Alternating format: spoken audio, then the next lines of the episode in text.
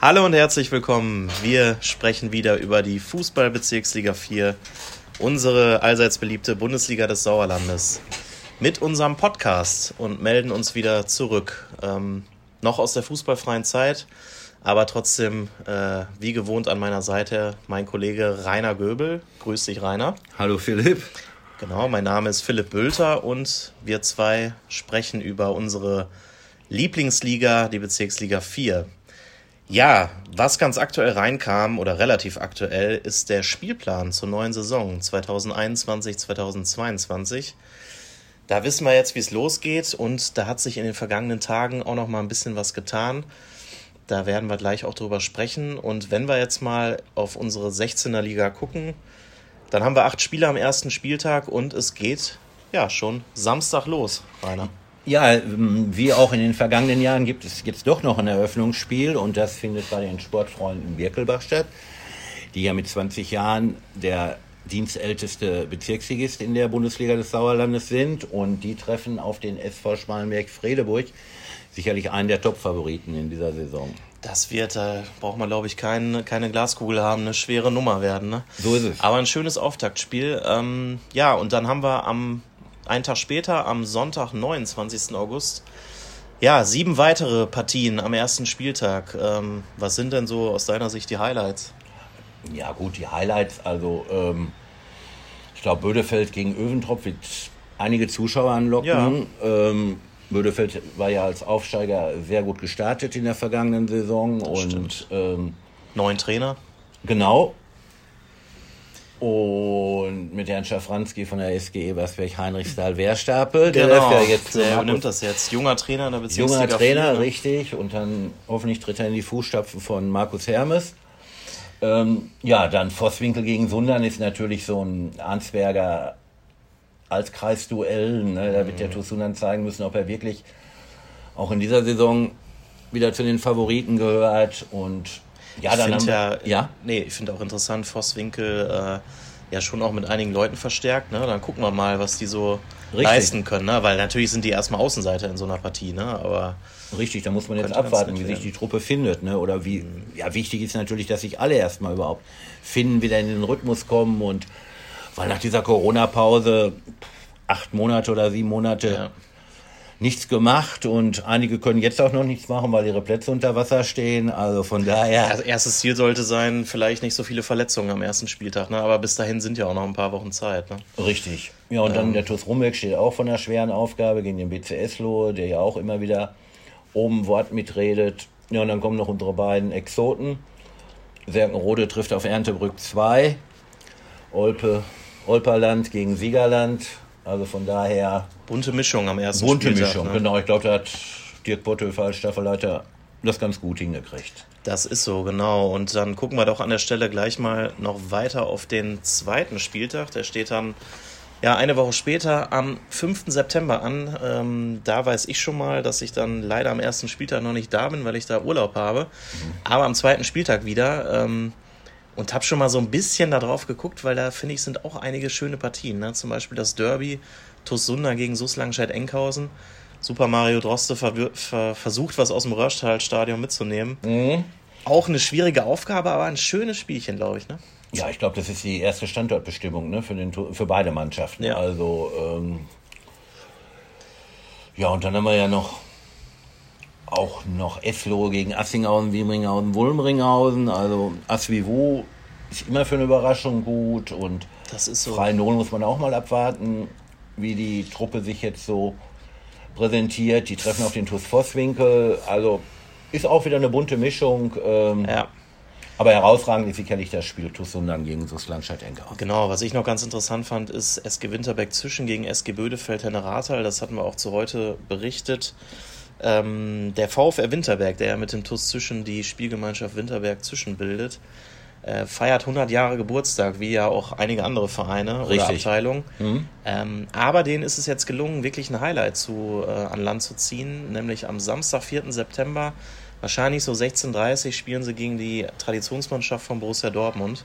Ja am Postdeich auf dem Sportplatz. Ich glaube, das wird nochmal vor allem natürlich viele ja, BVB-Fans aus dem Sauerland anziehen, ne? wenn da irgendwie weiß man ja immer nicht, aber wenn da irgendwie Lars Ricken oder Frank Mill und Billy Rayner, äh, David O'Donker, wie sie alle heißen, äh, da ein bisschen ihr Unwesen treiben, das ist, glaube ich, eine, eine schöne Sache. Und wenn wir den Brückenschlag ziehen zur Bezirksliga 4, ähm, vorher soll nämlich dann samstags die Partie gegen die SG Bödefeld-Henne-Rathal, das Heimspiel, stattfinden.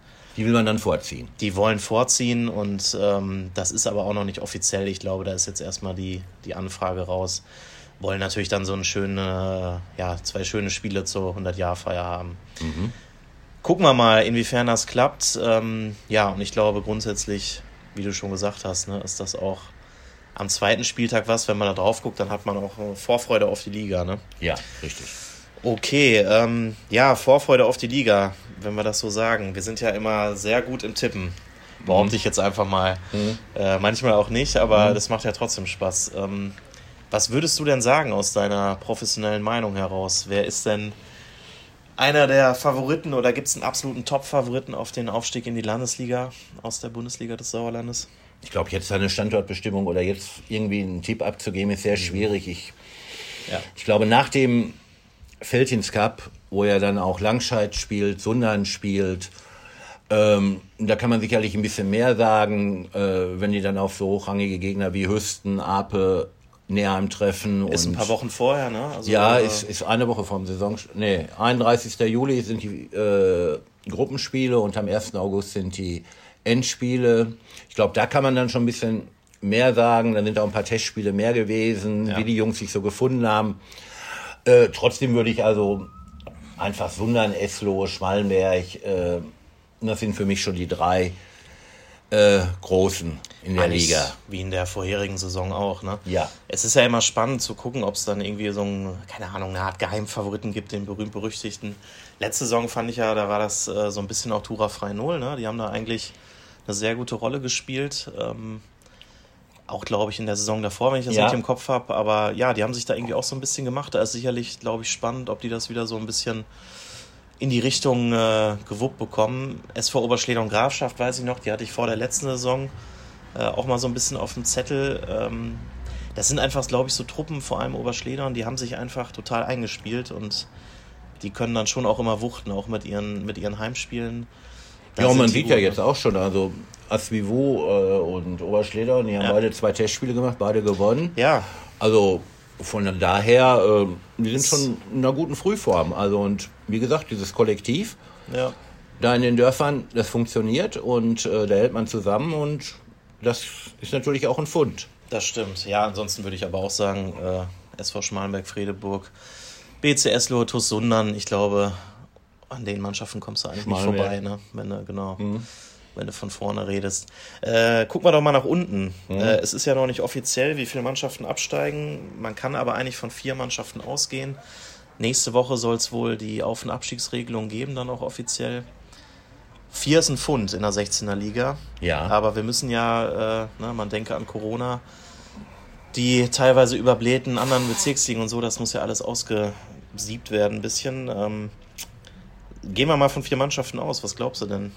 Wer, wer ist da gefährdet? Ist natürlich ja. immer wirklich schwierig, weil man gucken muss, wir, wir sind alle aus der Corona-Pause gekommen. Ich, ich finde ja so ein, ich weiß noch genau, wie wir hier mal gesessen haben und den TUS Erntebrück 2 auch eher so für oben mhm. angesehen hatten und mhm. dann haben die unten mit rumgespielt. Ja. Ähm, ja, das ist, glaube ich, auch immer so eine Wundertüte, so eine zweite Mannschaft. Dann ja, man weiß ja nie, was die von oben herunterkriegen. Ja. Ähm, und das, ähm, ja, das kann Fluch oder Segen sein für die. Also je nachdem, wer da runterkommt, ob der Bock hat, aus der ja. Oberliga dann in der Bezirksliga zu spielen. Ähm, ja gut, aber die haben, werden zumindest keine Personalprobleme bekommen. Äh, Normalerweise während nicht. das bei den anderen Vereinen, die jetzt in der vergangenen abgebrochenen oder annullierten Spielzeit unten standen, wie Öventrop, wie Rumbeck, wie der TuS Vosswinkel, äh, Vosswinkel hat dann nachgelegt, aber die anderen, die hatten ja schon Personalprobleme. Wenn dann da so ein Kalinowski wegbricht, dann sieht es nicht gut aus. Also, genau, sogar mehrere Kalinowskis. Genau. Ja. Also von daher, ich will mich da jetzt noch nicht festlegen. Also, aber ich aber glaube, es könnte schon sein, glaube ich, ne, aus dem Fußballkreis Arnsberg, da wird der eine oder andere vielleicht wieder mit in der Verlosung sein. Ne? könnte man sich schon möglich. vorstellen. Ist Ja. durchaus möglich, ja. Wobei, wie gesagt, das hatten wir gerade schon mal gesagt, TuS Vosswinkel finde ich, äh, da hat man ja wirklich gemerkt, ne, die haben auch da nachgelegt, wie du sagst. Aufgerüstet, ja. da muss schon man, sagen. also die haben, glaube ich, auch ganz klar den Anspruch, da äh, nicht unten Ja, also sein. äh, normal gehört der TuS Vosswinkel nicht da unten hin, also mit so Spielern wie Philipp Völker und so, die jetzt kommen oder gekommen sind Ja. und auch jahrelang Landesliga gespielt haben. Also da haben die Genau. schon jetzt eine gewisse Qualität. Da warten wir mal ab. Das wird auf jeden Fall eine, eine spannende Frage. Ähm, ja, ich, wir reden immer über Sportliche gerade, aber wenn man mal grundsätzlich überlegt, auch das ist schwer zu sagen, aber wir können ja ein bisschen spekulieren.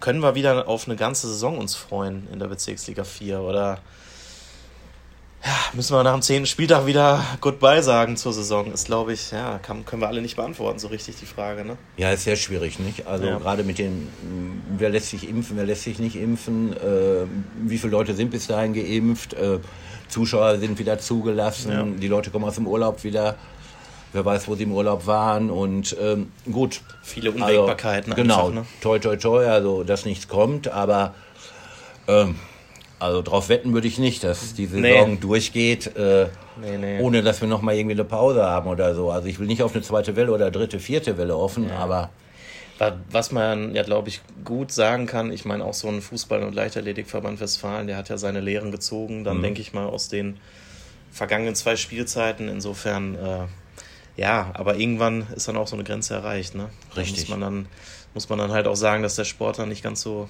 wichtig ist oder dass dem Riegel vorgeschoben wird, leider. stimmt. Jetzt haben wir uns in so eine negative Stimmung geredet, das wollten wir gar nicht. Nein. Äh, nein, also wir hoffen natürlich, das ist ja klar, äh, dass wir das durchziehen können, die Saison, und wir das die ganze Zeit eng begleiten dürfen.